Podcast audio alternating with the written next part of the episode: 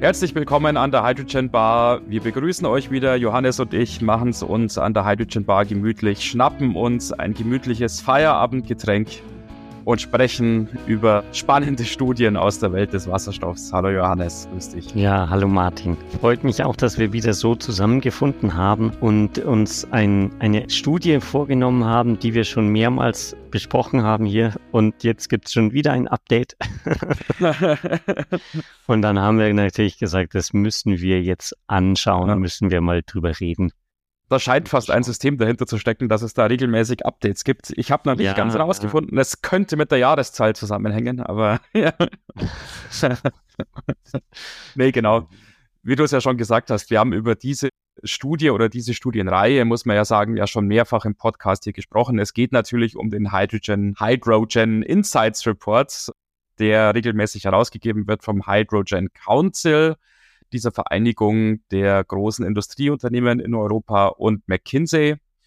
Und für diese Studienreihe gibt es natürlich auch ein Update zu diesem Jahr, nämlich Mai 2023, frisch rausgekommen vor wenigen Tagen.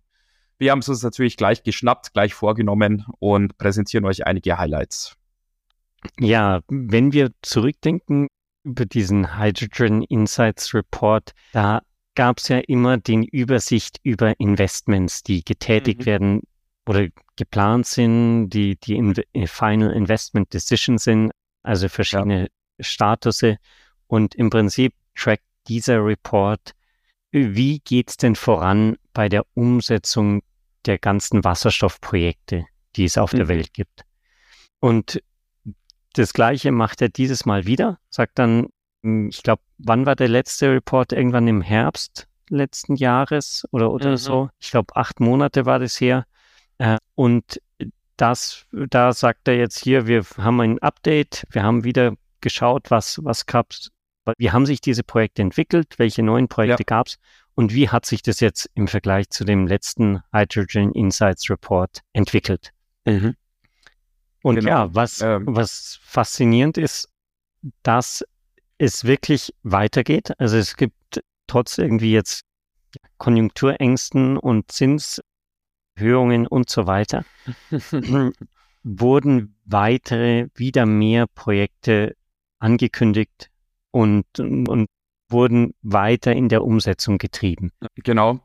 Vieles hängt damit zusammen. Vielleicht gehen wir da auch noch dann im Verlauf unseres Gesprächs heute etwas genauer drauf ein, Johannes, mit dem mit den Aktivitäten in den USA, speziell mhm. natürlich mit dem Inflation Reduction Act, der ja sehr attraktive Anreize geschaffen hat für, für Investoren in USA, wo also große zusätzliche Ankündigungen gemacht wurden hinsichtlich Erzeugungskapazität von Wasserstoff. Aber es ist nicht nur USA, es ist nicht nur Amerika, sondern auch in anderen Teilen auf der Welt sind neue Projekte hinzugekommen. Man sieht da auch wieder eine schöne Grafik, wie es da vorangeht, wie es da aufwärts geht. Mhm ja, wenig überraschend jetzt ist, welche Regionen da vorne sind oder führend sind, wenn es um diese Projekte geht. Es geht natürlich um Europa, es geht um Nordamerika, mhm. es geht um, ja, sozusagen das, was hier im Report Far East genannt wird, eben halt der Ferne Osten, vor allem logischerweise China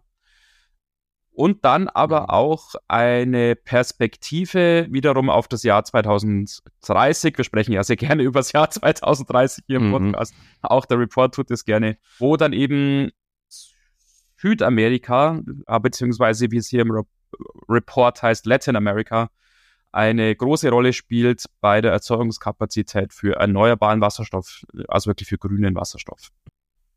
Was, was mich aber schon ein bisschen überrascht hat, ist, dass gerade in, in Asien, dass da die Anzahl der Projekte relativ gering sind, äh, so wie, wie ich, also die, der Großprojekte relativ gering sind. Wenn man das vergleicht, da, da gibt es wirklich in Europa ein, ein riesen, riesen Balken in, in dem Chart.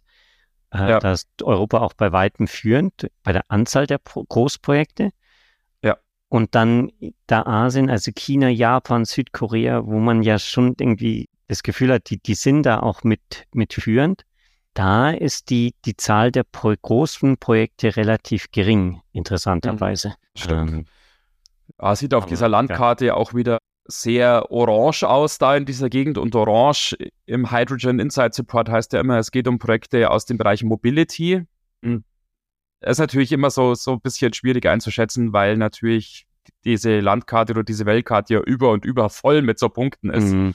Ja. Und dann gern auch da die hellblauen Punkte. Auf die oberste Ebene und die, ja, genau. überdeckt alles andere. Das liegt dann über allem drüber. ja, vielleicht könnte man sich da eine verbesserte Form der Darstellung einfallen lassen in gewissem Sinne, aber genau. Man sieht in den anderen Regionen viele blaue Punkte trotzdem noch so durchschimmern, die eben für die Erzeugung von Wasserstoff mhm. stehen oder auch dunkelblau für den Verbrauch in der Industrie. In China Schwerpunkt auf den Orangenpunkten, mhm. die ja. Mobilitätsthemen betreffen. Was, was ich auch faszinierend fand, da, da gibt es dann eine Aufstellung über die Zeitlinie im Prinzip. Mhm. Welche Projekte sind jetzt in, im Study Stage, welche sind committed und so weiter. Und da ist auch interessant, die haben dann ein, ein Graph für Projekte, die bis 2030 commissioned werden sollen, zumindest ja. teilweise, und ein Graph für Projekte, die nach 2030 commissioned werden sollen. Und gerade bei den Projekten vor 2030 ist Asien komplett dunkel, also da ist überhaupt kein Punkt. Ja. Südamerika, da, da sind irgendwie ein Punkt so ungefähr oder, oder vielleicht sind es zwei und, und Afrika ist komplett leer. Äh, also es ist interessant, da gerade bei diesen, diesen sehr, ja, ich will nicht sagen kurzfristig, weil das ist ja doch noch sieben Jahre hin. Aber bei dieser Zeitschiene spielt sich eigentlich alles innerhalb von Europa und Amerika ab, muss man fast ja, sagen. Ja, ja, genau. Man sieht es auch an einer Darstellung, die die aktuelle Elektrolysekapazität äh, mit Stand 2022 zeigt, wo ist quasi aktuell schon Elektrolyseleistung installiert, um eben Wasserstoff zu erzeugen. Und jetzt hast du schon gesagt, es gibt da noch gar nicht so viele Großprojekte, aber trotzdem ist China führend, was die Elektrolysekapazität angeht, noch vor Europa. Mhm. Und auf Platz drei dann North America und der Rest der Welt, ähm, ja, wird dann nicht weiter aufgeschlüsselt, aber das sind halt die drei großen mhm. Regionen, wo Elektrolysekapazität Stand heute vorhanden ist. Und das ja. fand ich sehr beeindruckend, weil dann so kurz danach im Report gibt es dann eine sehr beeindruckende Grafik, wie das Ganze dann im Jahr 2030 eben aussehen wird. Mhm. Und da ist dann mit Abstand der größte Batzen in North America. Ja. Äh, da bewegt sich also in den nächsten Jahren oder soll sich natürlich, wir müssen das alles wieder natürlich unter einem gewissen Vorbehalt sehen, unter gewissen Anführungszeichen stehen, weil wir haben das ja auch das letzte Mal schon besprochen, der Unterschied zwischen einer Ankündigung und wirklich einer Umsetzung und dass da wirklich mhm. ein Elektrolyseur steht und Wasserstoff erzeugt, der ist natürlich nochmal verhältnismäßig ja. weit. Aber wenn das alles so kommt, wie es angekündigt ist, dann wird im Jahr 2030 Nordamerika mit Abstand die größten Erzeugungskapazitäten haben. Mhm. Allerdings, man muss dazu sagen, nicht nur über Elektrolyse oder sogar, ja, nicht zum Großteil über Elektrolyse, sondern die Amerikaner nehmen sich vor, weiterhin auf sogenannten Low Carbon Hydrogen zu setzen, also eben blauen Wasserstoff zum Teil, der dann über die Reformierung erzeugt wird und dann mit Carbon Capture and Storage gearbeitet wird, um die CO2-Emissionen zu vermeiden, weil natürlich die Amerikaner weiterhin auf die Verwendung ihrer fossilen Rohstoffe schielen wollen und damit natürlich sich eine Gelegenheit gibt, Wasserstoff zu erzeugen. Ja. Wenn wir nochmal zu diesem Thema gehen, was ist denn jetzt committed und was ist einfach nur quasi im, im, ja, im Studienstatus oder dass man sagt, man hat da schon ja. Pläne. Da muss man schon sagen, es hat sich nicht so wirklich viel geändert von den letzten Reports. Also die, die angekündigten Projekte, die geplanten Projekte, wo man sagt, ja, das will man machen, die steigen kontinuierlich die, mhm. die Projekte, wo wirklich die Investment Decision gefallen ist und wo das Geld zur Verfügung steht, gehen noch weiterhin, ja, langsam nach oben, ganz gemütlich. Äh, das liegt vielleicht auch an dem Umfeld jetzt, dass das vielleicht dann doch einige Firmen vielleicht bisschen mehr abwarten, bevor sie dann wirklich das finale Go geben und das Geld ja. dann quasi vom Konto überweisen. Aber da ist mir aufgefallen, hat sich eigentlich wenig von dem Bild geändert. Ja, wobei das ich hier im Report ja sogar als, ähm, ja, na, es wird nicht beschönigt, das ist das falsche Wort, aber es wird ja gesagt, ja, das ist ja eigentlich ganz gesund, dass es so ist, mhm. weil dann sozusagen der Projektrichter ja offensichtlich gesund aussieht. Ja. Es wäre ja im Endeffekt ein Warnsignal, wenn von den Projekten, die da so im Rennen sind, jetzt alles schon committed wäre und alles schon gebaut werden würde, weil das würde bedeuten, es kommt nichts nach, sozusagen auf der Ankündigungsseite. Mhm. Und wenn man sich diesen Projekt Trichter halt vorstellt, dann ist das eigentlich ganz gesund. Es wird viel angekündigt quasi und dann wird nach und nach so ein bisschen ausgesiebt. Und das, was dann tatsächlich umgesetzt wird, das ist dann natürlich weniger als das, was angekündigt ist. Aber diese Argumentation, die kann man dann natürlich schon nachvollziehen, auch dass das sozusagen eine gesunde Situation eigentlich darstellt, wenn viel angekündigt wird und einiges davon auch tatsächlich umgesetzt wird. Mhm. Das ist natürlich richtig. Ja, ja genau.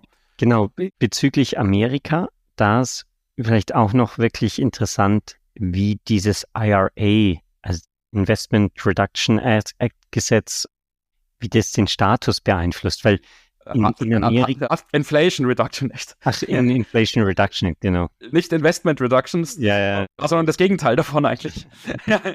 Investments sollen äh, getätigt ja, werden und das mehr. Ja, genau.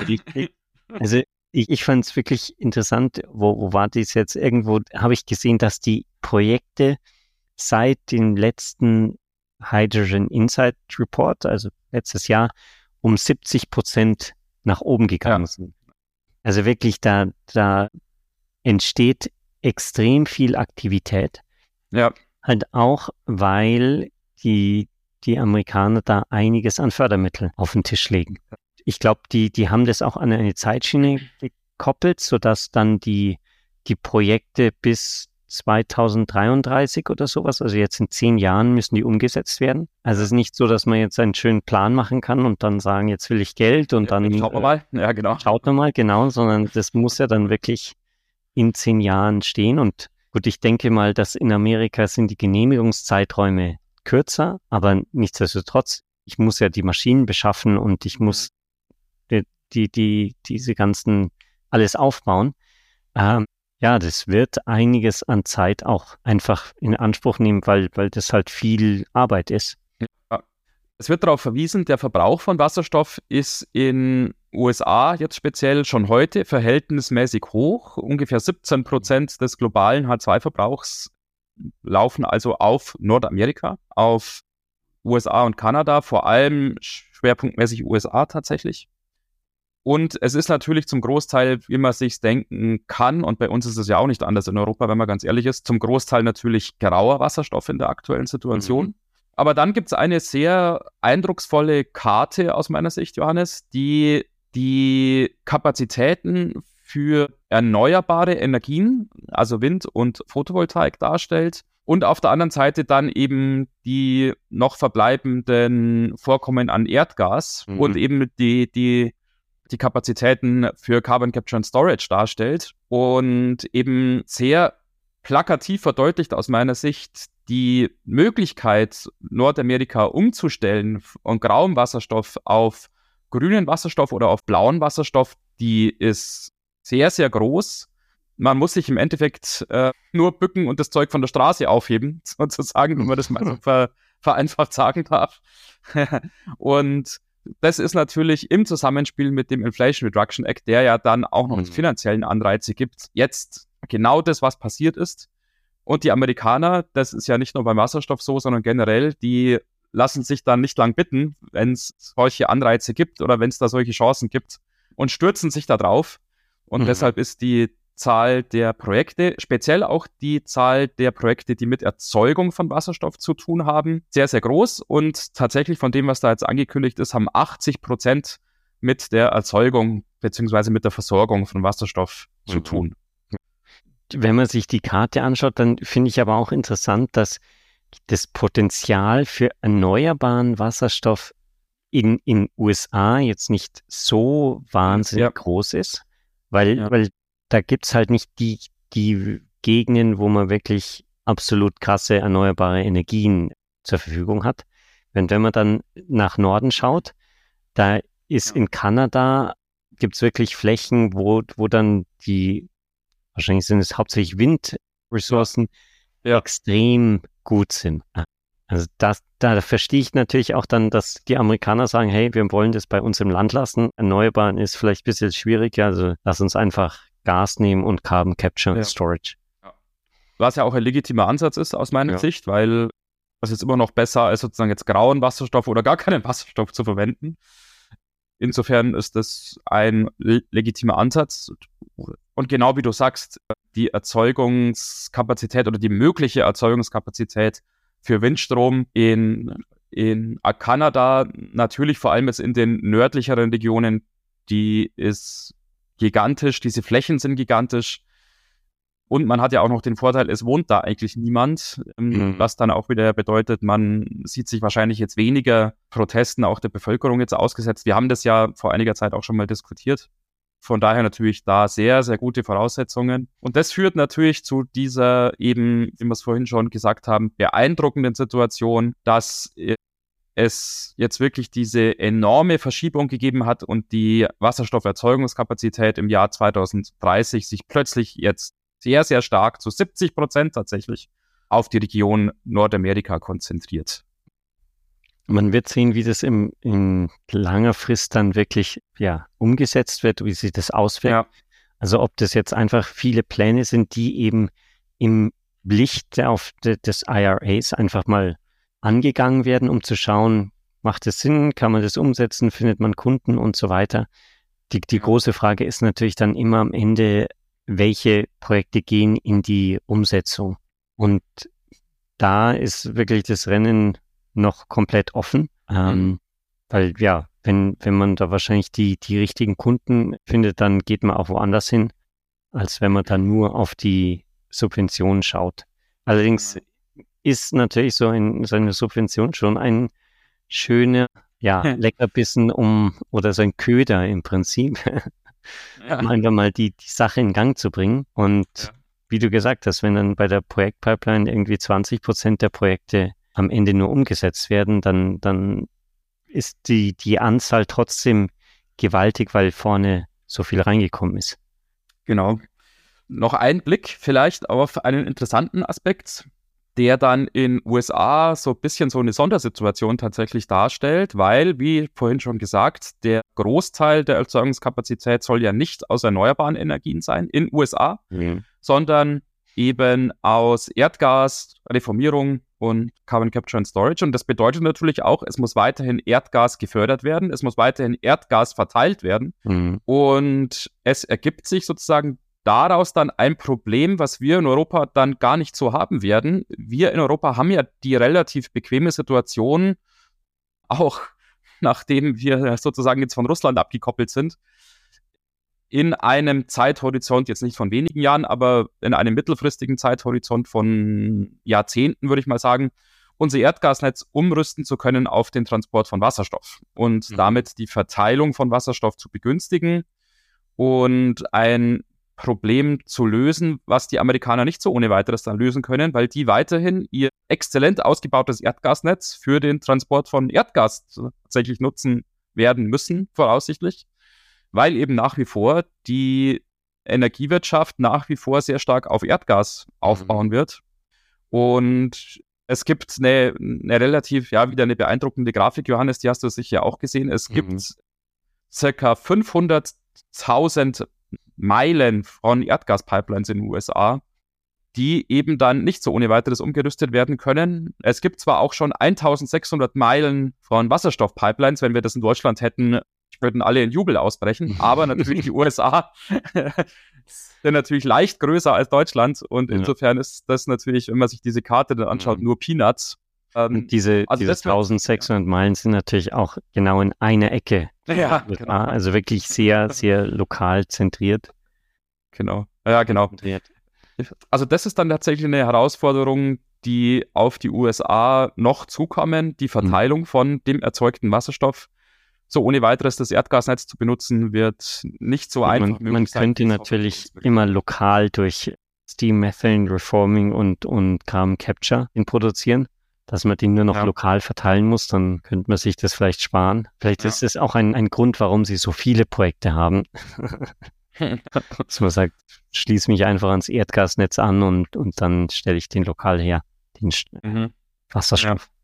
Ja, ja, genau. Es wird noch so als ein Problemchen angesprochen, auch dass in USA es halt nicht dieses redundante Verteilungssystem wie in Europa gibt. In Europa liegen in, zumindest in den großen Verteilnetzen eigentlich immer mindestens zwei Rohre nebeneinander, mhm. so dass wenn eins eben halt mal ausfällt, man immer eine Versorgungssicherheit gewährleistet hat und man sich dann natürlich perspektivisch überlegen könnte, ja, vielleicht erst mal eins für Wasserstoff herzunehmen, mhm. das andere noch mit Erdgas zu betreiben und dann irgendwann vielleicht beide Richtung Wasserstoff gehen zu lassen. Und diese Möglichkeit, die gibt es eben in den USA nicht, weil dort diese parallele Rohrführung quasi nicht vorhanden ist. Mhm. Und man sich dann entscheiden muss, schickt man das eine durch oder das andere. Und insofern ist es zwar auf der einen Seite sehr, sehr spannend, interessant zu sehen, wie die Anzahl der Erzeugungsprojekte in den USA wächst und wie viel da passiert. Auf der anderen Seite führt natürlich so ein Boom auch wieder zu Problemen. Und in den USA scheint dieses Problem sich dann zum Beispiel auf der Verteilungsseite zu zeigen. Ja, genau. Ansonsten gibt es sonst gibt's irgendwelche Punkte zum Hydrogen Insights Report, die wir jetzt vergessen haben. Versuche gerade nochmal durch meine Gedanken ja, ähm, zu gehen. Mai, so das Einzige von mir wäre noch, das hat jetzt nichts mit USA zu tun, sondern nur noch mal so eine Zahl, vielleicht die ganz interessant ist, so als als positive Abschlussnote vielleicht das noch zu, zu geben. Im Jahr 2022 ist die weltweit verfügbare Zahl an Wasserstofftankstellen um 55 Prozent mhm. gewachsen, ja. was bisher der größte Zuwachs in einem Jahr war. Zum Beispiel im Vergleich von 2020 auf 2021 ist die Zahl nur in Anführungszeichen um 25 Prozent gewachsen und jetzt also um 55 Prozent. Und mhm man war ja lange Zeit in Deutschland so ein bisschen halt stolz auf sich selber, mhm. wie man es in Deutschland ja gerne mal ist. So viele H2-Tankstellen zu haben mit, ja, so knapp 100. Mhm. Aber man muss ganz ehrlich sagen, ja, so diese 100 Wasserstofftankstellen haben wir jetzt auch schon seit vielen Jahren. Ja. Und es sind nach wie vor nur 100, jetzt gerade 105, denn hier im Report genannt. Und es gibt jetzt eine ganze Reihe von Ländern, die da links an uns vorbeigezogen sind und mittlerweile mhm. mindestens gleich viel oder mehr Tankstellen haben. Und zwar zum Teil eben auch Länder, die von der Fläche her wesentlich kleiner sind, wie zum Beispiel hm. Südkorea, die mhm. jetzt schon doppelt so viele ja. Tankstellen haben wie Deutschland. Ja, und da, da sieht man halt wieder das, die, die Entwicklung in Asien.